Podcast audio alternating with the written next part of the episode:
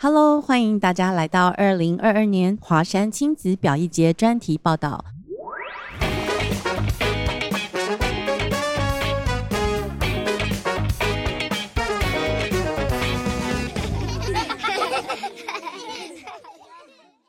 我是主持人胜利，今天很荣幸邀请到两两制造剧团来跟我们聊聊这次的演出，让我们掌声欢迎艺术总监韩杰。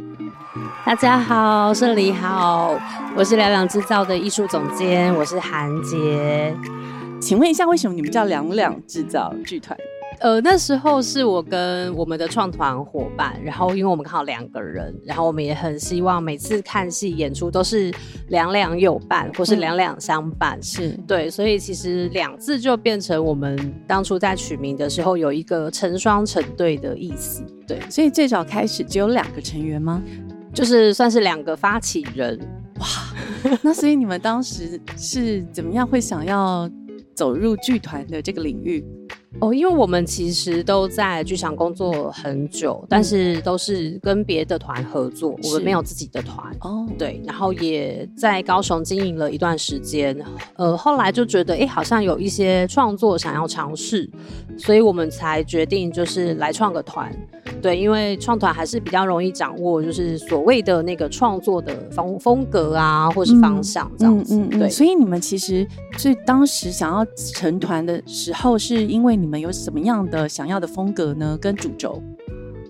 我们其实没有特别呃，就是归类在比如说舞蹈类还是戏剧类。嗯嗯，对，我们其实就会觉得，好像在剧场发生的所有事情都可能会是我们喜欢的。哦，对，所以当初我们在申请的时候，刚好那那那几年就是所谓的跨领域团队，嗯，很兴盛嘛。是，对，所以我们其实也是选择走这个路线，跨领域的路线。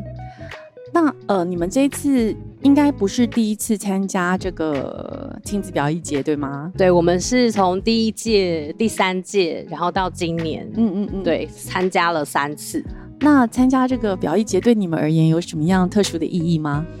嗯，应该是说，因为我们其实都在高雄，是那一个不是在在地的城市，要到这个城市来演出，其实它会需要蛮大的挑战。嗯，对。那这有就是华山的经营跟这个亲子表艺节的规划，其实我们可以呃节省掉一些跟观众接触的。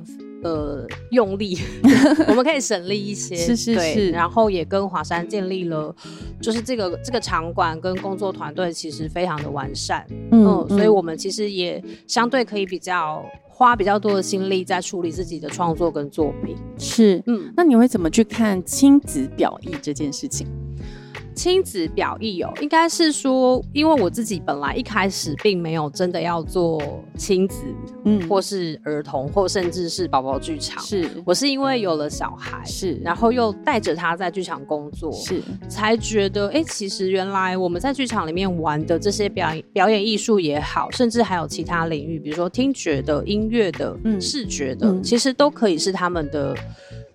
另外一种游戏的方式，嗯哼，对，但是某部分就是我们很少那么小的小朋友，其实你他很难自己走进去这样的艺术场域，他就需要大人带领，没错。所以亲子的意义变成是，呃，我们做的东西其实大人一定也要喜欢，当然他才愿意不断的带他的宝宝或者是孩子参加。所以亲子的这件事情在。表意节的状况就是，我们的每一个表意节的作品，它其实都有给成人观众的面向，以及给孩子跟宝宝观众的能够玩玩呃游戏跟品味的内容。对，所以它是没有办法分割的。嗯，所以你觉得这一次你们设计的这个剧嘛，嗯，你要不要稍微介绍一下？好。呃，今年这个比较特别的作品，是我们突然用了一个所谓的汉字的元素，是，然后来做发想，所以这个作品叫做呃一字一世界，是对。那我们主要会从象形文字某一种很自然景观的想象，嗯嗯嗯，然后拉到我们现在写的文字的这些笔画，嗯，然后也到字组合起来，它有很多，比如说部首本身的意义。是对，那它就会牵扯到一些可能人跟人之间的关系，或是身体的关系。哦，对，比如说手字部是跟脚字部，其实它是非常有动作感的。是，嗯，所以我们就开始找到一些文字跟身体的关系，然后怎么样去行做，就是这个没有剧本跟没有语言，但是你其实在表演。某一个文字的表演方式，或是表演的段落，嗯嗯嗯，对。然后最后我们想要引导的，反而是一个所谓的无字天书。对，就是呃，某部分对于孩子来说，我觉得学文字跟阅读是一个过程，没错。但是好像有时候我们就会太依赖这些很清楚的文字，而忘记了想象。嗯，所以我们最后想要讲的那个无字天书，还是很多，比如说情绪、情感是很难。真的用很精准的文字被描述出来的，嗯，或是包含比如说大人对孩子的爱，它也是很难被一个字或是一个词很精准的描述的时候，它就可以透过更多的表演，比如说肢体，对，哦，肢体语言去搭配你们所选的一些汉字，然后再来做成不同的碰撞，嗯，然后让在场的大人朋友看了也。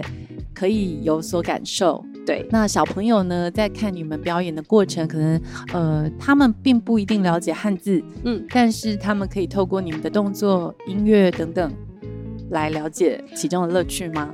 对，胜利好厉害，就是是对，没有错。然后我们其实有另外一个也觉得好玩的，就是孩子会模仿，是对，所以我们在观众的安排、观众席的安排，其实比较也会是一个开放式参与的状况。嗯，所以的确孩子们不会因为看不懂汉字，其实就不理解，就是好像我们在讲一个故事，其实没有，我们反而比较是从字本身的。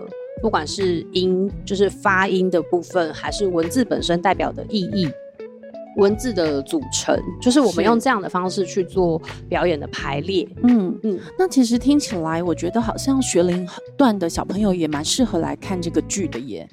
对，但是今年呃，我们其实想要尝试的比较还是在完全不太有办法完整阅读的孩子，他们对这件事情的想象。对，然后我们如果在这个过程，因为我们每一个作品其实都会 run 两三年，对，我们就会慢慢从学龄前推广到。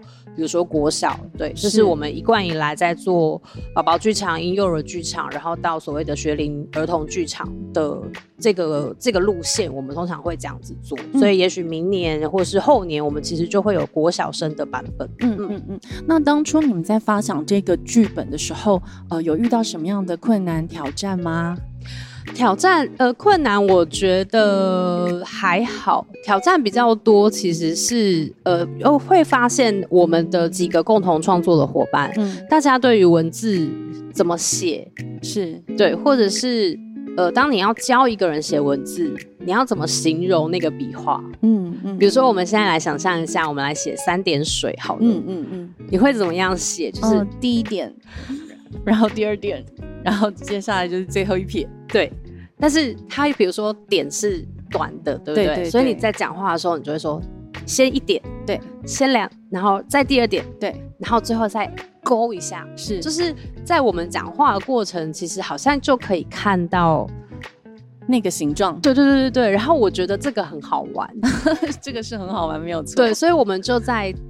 想要用语言跟某一种文字的描述如何互相的补充，嗯，然后互相的形塑这个所谓文字的意义或是文字的形状，确实是哦，就是描述者跟呃描写者之间，他们中间可能会有一个想象力的落差，对，那这个想象力的落差，它就是一个好玩的事情，嗯，它可能会发生很有趣的状况，比如说我我刚刚你举的例子，一个点。第二个点，第三个是一撇往上勾。我们的想象可能是这样直视的，可是孩子们的想象可能完全不同，他的点的位置跟我们是不同的。对，所以就是呃，这个东西确实是会发生在很多正在学呃部首的孩子身上。很多家长可能会觉得，哦，我的天哪，怎么会点在这个位置？对，怎么会这个笔画是这样子呢？怎么怎么教都教不听呢？所以呃，其实。你们的题材也是蛮生活化的，只是你们把它转化为一种呃更呃形而上的形式，对去表现。我们好像都会蛮惯常用这样的方式，就是从我们一开始的作品到。现在我们其实都会从一个生活里面很常遇到的元素，像我们上一个来呃华山表一节的亲子表一节的作品是 H2O 水，嗯，对，我们也是从水开始。呃，去探索到底这个世界上有多少水，嗯，不同的水，然后从这一次，其实一个字它如何建构一个世界，嗯，对，所以它都是在一个所谓就是以小见大，嗯的这样一个方式来对应大人跟孩子在看到同样的东西，但是因为生活经验的不同，嗯，所以内容上回应上都会有很大的不同。嗯，那我觉得这是做亲子演出很好玩的地方，是，而且跟现场的观众看他们的表情啊、互动啊，可能都会呃影响到你们当下即兴的一些创作，是吗？会，所以常常在编排的时候，其实我们会卡在呃不会卡，就是我们会停下来讨论，如果这个时候孩子的反应嗯。是什么，嗯，大人的反应可能是什么，是，那表演者可以怎么样打破原本的。演出结构是，然后去承接这些新的讯息，是是是，然后可能在某一个段落开始的时候，再回到演出的主要的那个脉络里面，嗯，对，所以其实演员真的很辛苦，因为他们要照顾表演本身，要照顾大人，嗯，然后要照顾孩子们的反应，因为我们会希望，呃，场内的每一个人如果有投递出讯息，嗯，我们都是可以接住他，并可以。呃，回馈他一些新的反应或是讯息的，就是那个讯息的来回丢接是非常需要演员们很专心且很能够及时的回应。对，这样变的演员其实他需要一心多用，对吗？对，就是他同时要记住剧本是什么，他自己的动作，然后他还要去观察周围对 正在发生的现象，嗯，然后去做出反应。所以其实表演艺术它是一个很有趣哦，跟观众之间会有很多互动的细微的呃一种表演形式。嗯，我觉得在婴幼儿。或是像我们现在真的做比较参与式的近距离的表演演出的时候，这个东西真的非常明显，就是这个刚刚那个讲那个特质，或是那一个临场反应。对对，因为它已经打破了原本儿童剧一个比较像是同问同答的，是就是说大家好，就会有人说好。对，你可能同一件事情做十次。对十组家庭、十组孩子，其实你会接收到十个完全不同的回应。嗯嗯嗯，对。那在这两年，就是疫情的关系很严重。那像去年就是停办的状况，你有那当时你有什么样的想法？其实都还是会觉得很可惜。但去年我们其实没有参加，嗯，对我们是今年。嗯，但是就我觉得，因为来来回回每一个县市都有就是疫情的高高低低嘛，所以我们其实也有一些相关活动被取消。是，然后呃，去年其实反而还好，是疫情还没有烧到孩子们。嗯，对。但因为今年就是主要是真的比较是幼龄的孩子，对，有一些状况，所以相对我们其实，在宣传上，我自己身为父母，我其实也很难。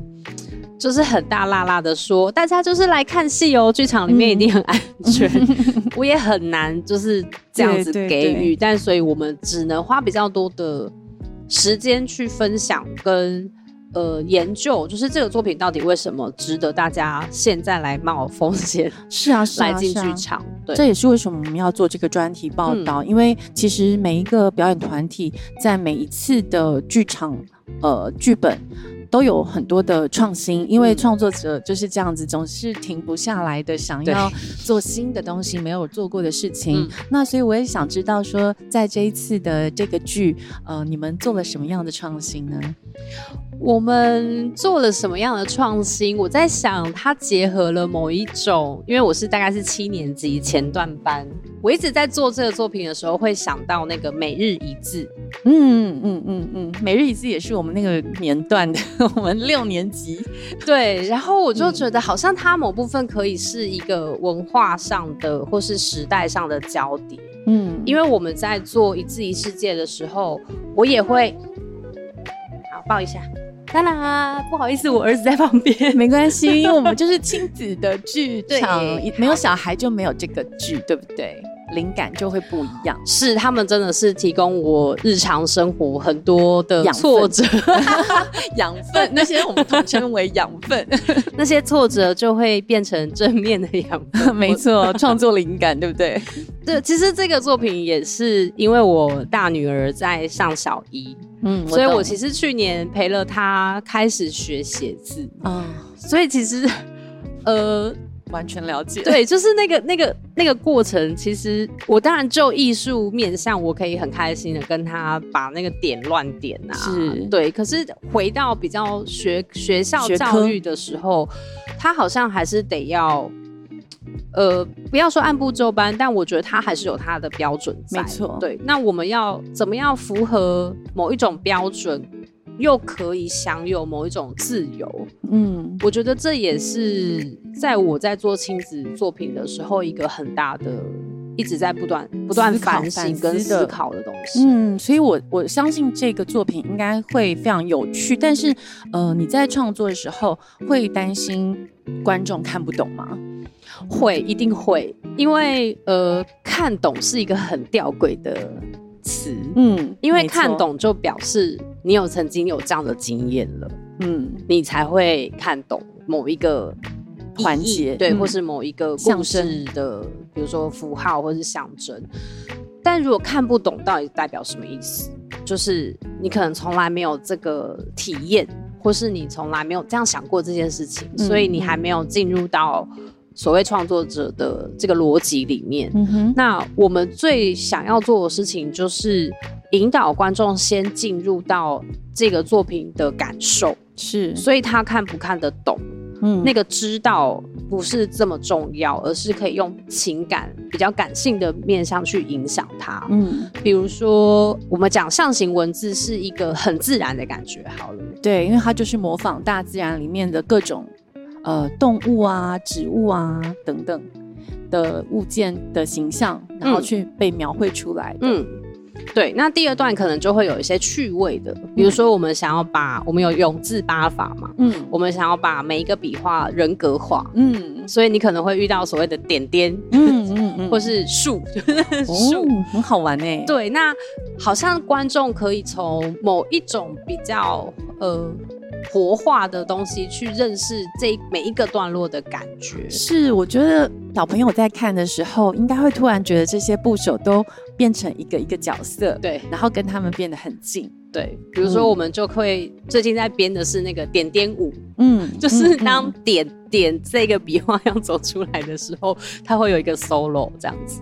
所以就会点点舞这样，我觉得非常非常有趣。就可是你会不会觉得有时候呃像这样子这么精彩的剧嘛，或者这么呃精心制作的剧嘛，只能在剧场这个形式被展现的时候有点可惜？呃，会啊，而且剧场某部分成本还是比较高嘛，然后相对票价也都比较就是越物价上涨，所以票价也会慢慢跟着上涨。对，然后有时候，而且亲子的状况是一家至少是两张票。是是是，对。那我们通常也会呃操作，就是在一个剧场演出，我们会做推广。嗯嗯，那推广它可能就是不是在剧场空间，所以它可能没有这么多的灯光。舞台装置，但是他还是可以欣赏得到内容，嗯，然后他也可以接触到表演这件事情，嗯，对，那或甚至是到国小、幼儿园去做。呃，比如说我们已经有一个完整的演出了，是，那我们就可以把这个演出，呃，透过学校的邀请，或是我们自己再去申请某一些推广的经费，嗯，那我们就可以带到不同的学校去做演出。其实我觉得票价并没有很贵耶，其实没有哎，对呀，因为我自己看了一下，我想说一张票。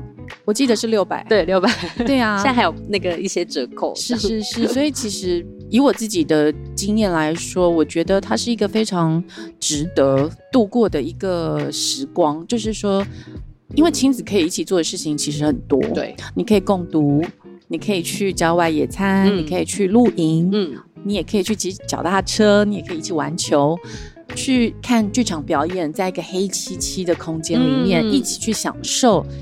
一段亲子共赏的一个时光，我我觉得那个是别具意义。然后大家可能在内心里面都会有不同的诠释。对我，但我只我觉得票价这件事情的确比较是，就是大家感受不太一样。嗯。啦，对，因为像我们我们当初在订票价的时候，如果真的要以宝宝剧场或是儿童婴幼儿的，我们一场才开三十八个人，嗯，因为我们希望大人跟孩子躺着看、坐着看、走来走去看都不会有任何问题的时候，我们相对就没有办法开非常多的票数，因为我们希望每一个人的活动空间是。呃，大的是是是是舒服的，是。那在票价的规划上，它某部分其实它应该是跟随着所谓的制作成本啦。嗯，对。所以其实你就算六场三十八个人，其实总共观众也不过可能两百出头。对啊，所以听众朋友们知道剧场的困难了。其实六百块并不是很贵哈，请大家多支持。呃，这些独立剧团，他们其实非常用心的在制作每一出剧，那希望带给呃大人小孩都可以有一起观赏的乐趣。那接下来我想问的是说，呃，你们也有工作坊对不对？那这次的工作坊，你们是用什么样的企划方向去做？我们这一次的工作坊还蛮有趣，就是我们是做字嘛，一字一世界，对。但反而我们工作方的材料就是纸，嗯，因为我们在讨论的另外一个事情就是那个所谓书写的行为。嗯，那我们一般写东西，就是因为比较近代了，大家应该都还是写在纸上嘛。现在写在竹简上的 人应该比较少一点，找不到竹简，对，或是写在石头上，刻在石头上也比较少，很少。对，所以我们就用纸。对，那纸其实也是我们这次在舞台上会选用的一个材料。嗯，因为它其实如果大家玩过纸的话，或是你有去书店买过纸，嗯，你就会知道那个纸其实分类。非常非常的复杂，真的好多种哦。对，然后你要怎么写？你要用什么笔？写在什么样的纸？然后什么样的颜料？对，它其实是一个呃很可以研究的过程。没错。然后因为我去年参加了一个手作坊工作坊，它就是教我们从纸浆，嗯，然后就是你可以自己做成造纸，对，造纸。蔡伦。对，然后我觉得其实它是一个媒材，应该不是说就是纸这件事情，它不单纯只是纸，嗯，它可以是某种传递讯息、传递资讯的媒介，嗯，它也可以是你在行塑、你要建构一个记录的这个基底，嗯，对，所以我们拿纸来做工作坊，嗯，哦，就会变成是我们如何做身体的。形状啊，或是我们如何透过纸的雕塑，就是捏纸球也好，去雕塑你自己身体的某一个部位。嗯，所以我们其实还是会，就是在工作坊的时候，其实不会这么是演出本身的东西，但它会例外衍生出来另外一个关于材料的使用。关于材料怎么创作，在演出里面的时候，嗯嗯嗯，所以你觉得工作坊跟剧场剧团本身的剧码，它是相得益彰的，对吗？对，因为嗯，如果我们要把字的东西拉给亲子，呃，我自己是觉得比较平面啦，就会变成是说工作坊跟演出好像。呃，有一点就是在做两件同样的事情，对，所以我们就把呃媒材的部分拉出来做工作坊，嗯，对，因为这个也会牵呃也会使用到，就是我们在做动作发展啊，是，或是我们在做简单的部首跟字的拼贴，其实纸的部分也会带到，嗯，对，但我们就不用那么 focus 在呃身体怎么排列组合这些字字上面，对，我们可以有画画画的，我们可以有把纸撕开在空中。书写的可能性，对，所以工作坊某部分它就是另外一个的延伸。嗯，那我想再请问一个问题哦，就是像你们在呃开发这些剧码的时候，会需要去研究这个幼儿发展吗？会。其实一定需要，尤其是呃，我们的观众年龄就是零到五岁，是。然后我们通常会把零到两岁，甚至零到一岁半，可能会框一个场次，嗯。然后一岁半或是两岁到五岁会框一个场次，是。很多人都会说，那你们将会做两场完全不同内容的演出？其实不至于，嗯。最大的差别其实是表演的方法，嗯哼，比如说。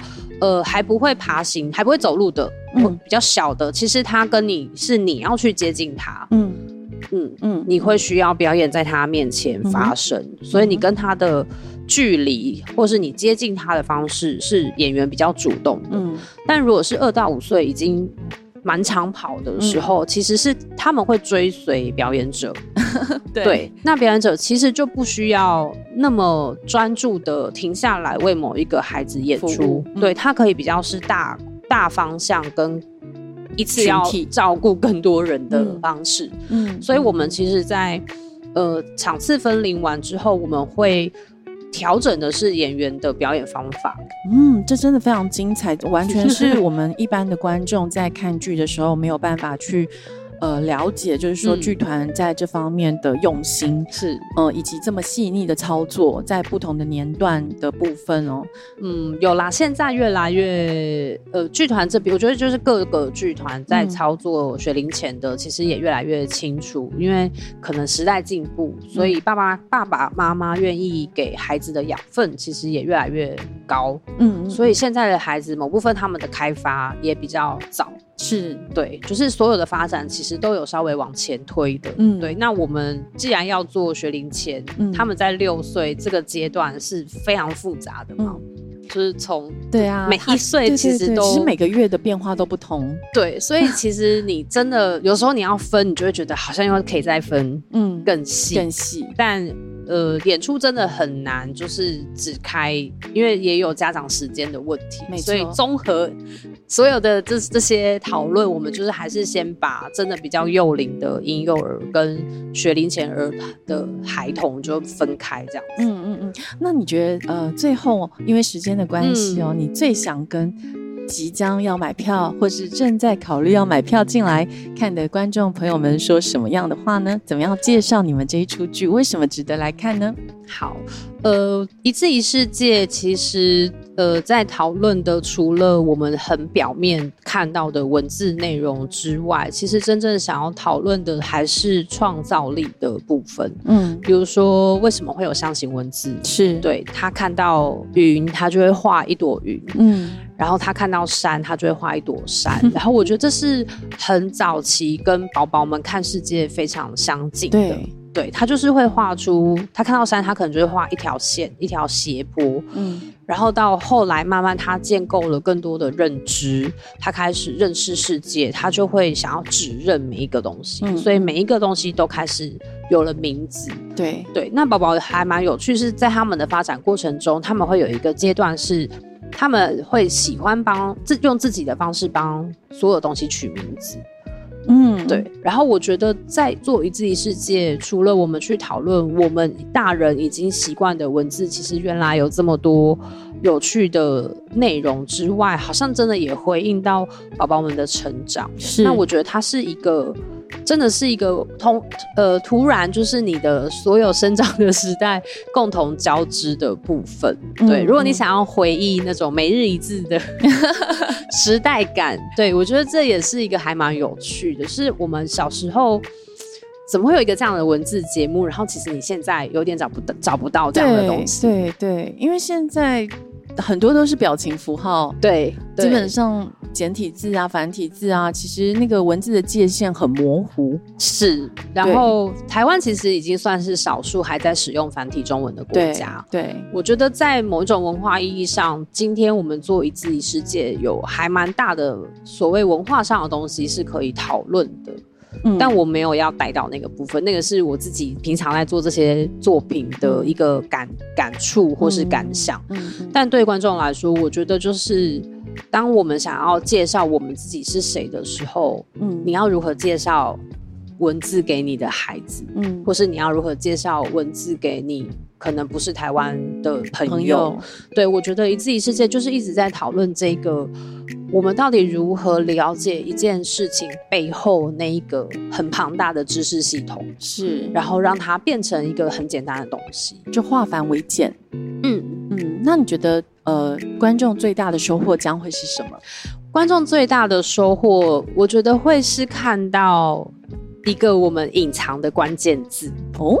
对，因为我们其实这一次的演员是一对父母，嗯嗯，然后会带着他的一个两岁小孩一起参与演出，但这个孩子原则上我们就是没有办法限制他，不不可控，我们只能一直引诱他。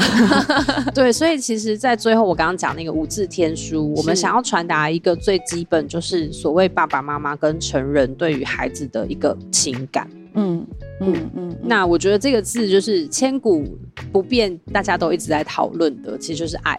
嗯，对，爱这个东西真的是。千变万化，然后各种形象在各个地方出现哦。那所以也是各个创作者各种不同媒材、各种不同的形式一直在讨论的一个主题。所以我觉得亲子如果可以一起来看这个《一季世界》这个剧的话，相信你们对爱。呃，对我们自己的文化都会有相当不同的体悟。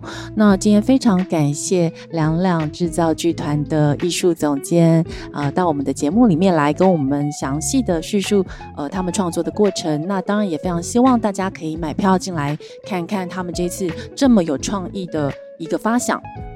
希望你们都非常的喜欢这个节目，对，希望大家赶快来买票支持我们的演出，是在八月的二十二一，相信那个时候已经就是很平稳了，就是大家一定会做好准备来欢迎呃各位到场的家长，让你们可以安心的观剧。那今天非常谢谢，谢谢谢谢胜利，不会，谢谢谢谢总监。那今天节目就到这边，再见喽，拜拜。拜拜。